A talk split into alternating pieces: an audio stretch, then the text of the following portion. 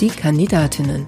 Der Audio-Fragebogen zur Bundestagswahl 2021. Mein Name ist Susanne Lang. Ich bin Journalistin und werde bis September Politikerinnen, die direkt für den Bundestag kandidieren und Lust auf das Podcast-Projekt haben, zu ihrem Engagement befragen. Was treibt sie an und wie wollen sie Politik verändern?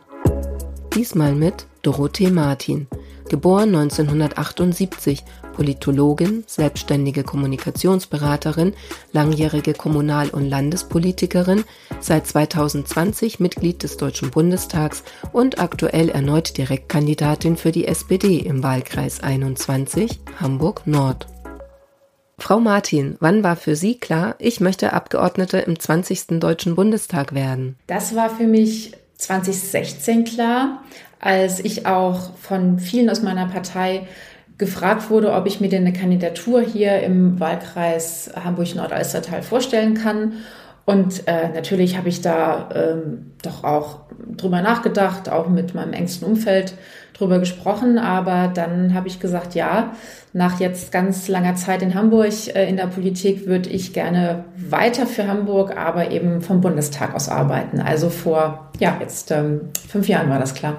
Was war die größte Hürde auf dem Weg zu Ihrer Kandidatur? Ich kandidiere jetzt ja ähm, zum zweiten Mal im gleichen Wahlkreis und 2016, ähm, das ist ja auch durchaus nicht unüblich, dass sich mehrere Bewerber dann dort ähm, auf diese Kandidatur dann auch bewerben und das war bei mir auch der Fall und das war schon eine, ich sag's mal, sehr herausfordernde äh, Kandidatur ähm, auch mit äh, doch teilweise auch einigen Härten und das war eine herausfordernde Zeit. Ähm, ich habe dann ähm, ja die Mehrheit der delegierten Stimmen hinter mir gehabt und ähm, ja, das war 2016. Äh, jetzt bei dieser äh, Nominierung für die jetzige Bundestagswahl ähm, hatte ich eine sehr, sehr breite, große Unterstützung. Also insofern eine Herausforderung äh, war natürlich immer ähm, nochmal die Unterstützung zu bekommen, aber das ähm, ist mir gut gelungen. Es waren 95 Prozent der Delegierten, die sich dann für mich ausgesprochen haben, was mich sehr gefreut hat, weil es einfach einen ganz großen Rückenwind jetzt auch für diesen Wahlkampf gegeben hat. Erklären Sie in drei Sätzen, was Sie als Bundestagsabgeordnete erreichen wollen. Mein Credo ist, ich stehe jeden Morgen auf und mache Politik, um das Leben der Menschen hier, vor allem bei mir vor Ort, ganz konkret zu verbessern. Das kann sich ähm, über ganz verschiedene Politikbereiche natürlich dann auch drehen. Ähm, meine Schwerpunkte jetzt auch mit der Erfahrung der aktuellen Lage sind, dass wir ähm, Arbeits- und Ausbildungsplätze sichern, dass wir gerade in der äh, Großstadt in Hamburg weiterhin für ähm, faire Mieten, bezahlbare Mieten und auch Wohnungsneubau sorgen. Und mein äh, Leib und Magen, mein Herzensthema ist Mobilität.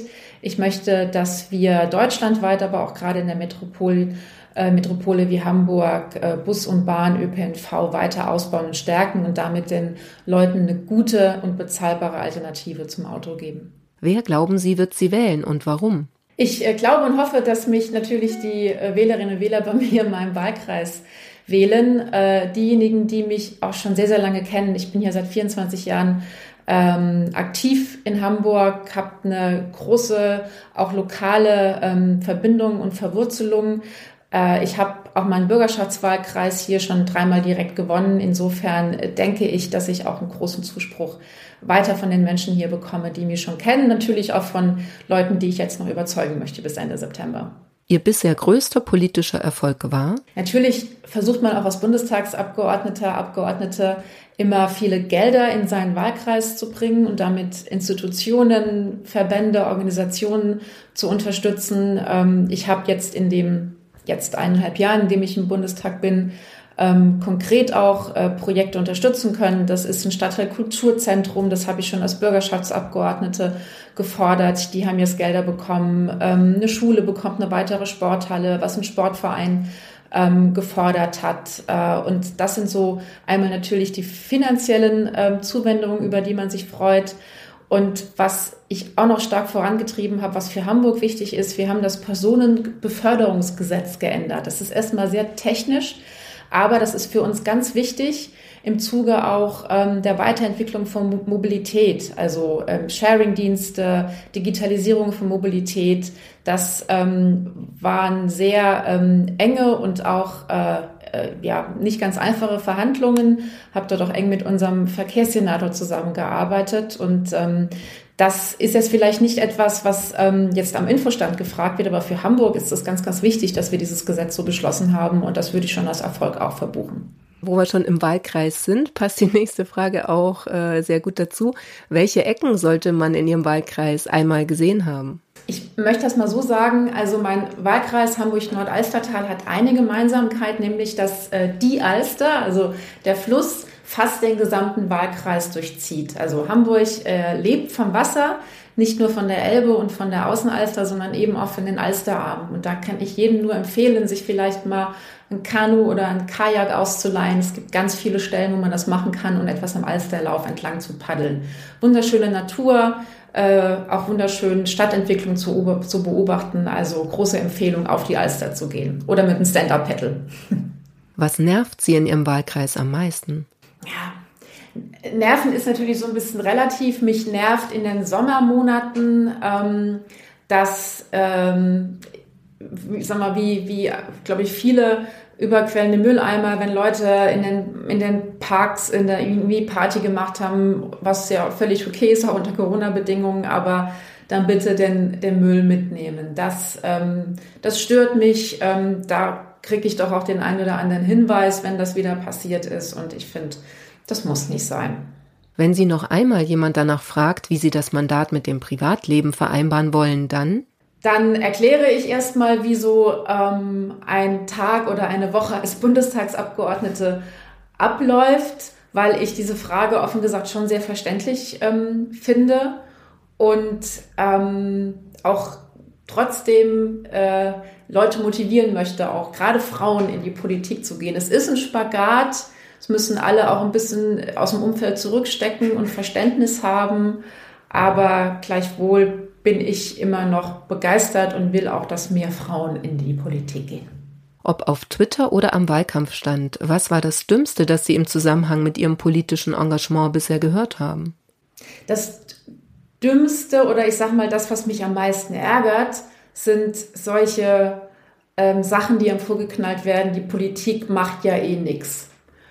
Ähm, oder ja, es sind wieder Wahlen, jetzt kommt ihr wieder irgendwie aus euren Löchern heraus. Ne? Das sind, das sind ähm, manchmal so, so sehr platte Sprüche, ähm, die mich schon auch ärgern und ähm, was einfach so nicht stimmt. Weder, dass wir nur zu, zu Wahlen oder zu Wahlkämpfen da sind, noch, dass wir niemals was bewirkt haben, ganz im Gegenteil. Und ähm, das versuche ich auch immer dann vehement von, von mir zu weisen. Gelingt das dann auch? Also kann man den Leuten klar machen, dass was passiert? Also das kommt immer darauf an, wie, wie, sehr die sich auch auf ein Gespräch einlassen wollen. Also ähm, ich versuche es immer und ähm, frage dann erstmal zurück, so ähm, was, was denn so das Anliegen ist oder das Thema ist. Und wenn man dann sagt, wir haben jetzt, sagen wir mal, Beispiel äh, Corona, was wir für Familien gemacht haben, Kurzarbeitergeld gemacht haben, jetzt äh, für Kinder etc., ähm, dann kriegt man doch schon so, aha, ja, okay, und kriegt man sie in ein Gespräch verwickelt. Das gelingt am Infostand leichter als auf Social Media. Welchen alten, weisen Mann schätzen Sie und warum? Der alte, weise Mann ist leider schon lange tot, weil das war nämlich mein, mein Opa, mein Großvater, der mir mit den besten Rat meines Lebens auf den Weg mitgegeben hat. Ähm, ich habe mit 20 genau ein Praktikum bei der Bundeswehr gemacht auf der Harthöhe in Bonn und ähm, ich war sehr, sehr nervös davor. Mein, mein Opa war Polizist ähm, und er sagte mir dann im Vorabend, ähm, äh, Kind, ähm, alles, alles ist gut und äh, natürlich musst du vor jedem Respekt haben, aber ähm, wenn die ihre Uniform aushaben, dann sind die alles ganz normale Menschen. Und das habe ich am Anfang nicht so ganz verstanden. Das habe ich es aber so für mich auch übertragen auf, ähm, egal auf welche Position, welches Amt ein Mensch ausübt, ob in der Politik, in der Wirtschaft, äh, bei der Bundeswehr, wo auch immer. Es sind immer Menschen, die dahinter sind, die mit Respekt und mit Achtung natürlich ähm, behandelt werden müssen, so wie jeder andere auch. Aber dass man sich gerade als, als Frau oder damals als sehr junge Frau, die ich war, nicht davon einschüchtern lassen darf. Dafür bin ich meinem Opa sehr dankbar. Nachfragen, wie sind Sie drauf gekommen, mit 20 ein Praktikum bei der Bundeswehr zu machen? Das war ja auch eine Zeit, wo das gar nicht so üblich war, dass da auch Frauen sind, oder? Genau. Ähm, ich habe Politikwissenschaft und Jura studiert und äh, ja, da kümmert man sich natürlich um Praktika und ich wollte explizit mal dahin gucken, wo vielleicht auch nicht nur Frauen sind und habe mich dann dort beworben, war dann dort im Presseinfostab und genau in dem Jahr, bevor Frauen zu allen ähm, äh, Gattungen zugelassen wurden in der Bundeswehr, was total spannend war, weil die mich, die waren sehr, sehr dankbar, dass ich da war, weil ich nämlich quasi immer die Testperson für die ähm, Marketingkampagne dann geworden bin, weil ich ja auch so ein bisschen Zielgruppe war. Und dann durfte ich quasi immer beurteilen, ob mich das jetzt anspricht als, als junge Frau. Und so habe ich dann einen sehr, sehr interessanten und auch sehr schönen ähm, Sommer dann in Bonn verbracht und auf der Harthöhe. Und es war, es war mit das am besten organisierteste und betreuteste Praktikum, was ich hatte in meinem Studium, muss ich wirklich sagen. Das schlimmste Buzzword in der Politik lautet für mich Game Changer. Und ich muss zugeben, dass ich es selbst ab und zu verwende, nämlich äh, im Zusammenhang, wenn wir über jetzt ähm, also Verkehrswende, ähm, Energie sprechen, äh, Elektromobilität, Wasserstoff, dann kommt doch in manchen Diskussionen, auch in der Fachwelt, dann öfter mal das Wort, ja, der Game Changer Wasserstoff. Und ich habe mich selbst dabei irgendwie ertappt, dass ich das eigentlich blöd finde. Und ähm, deswegen, also aus aktuellen Bezügen, auch aus persönlichem Bezug, versuche ich dieses Wort jetzt nicht mehr oder weniger zu verwenden.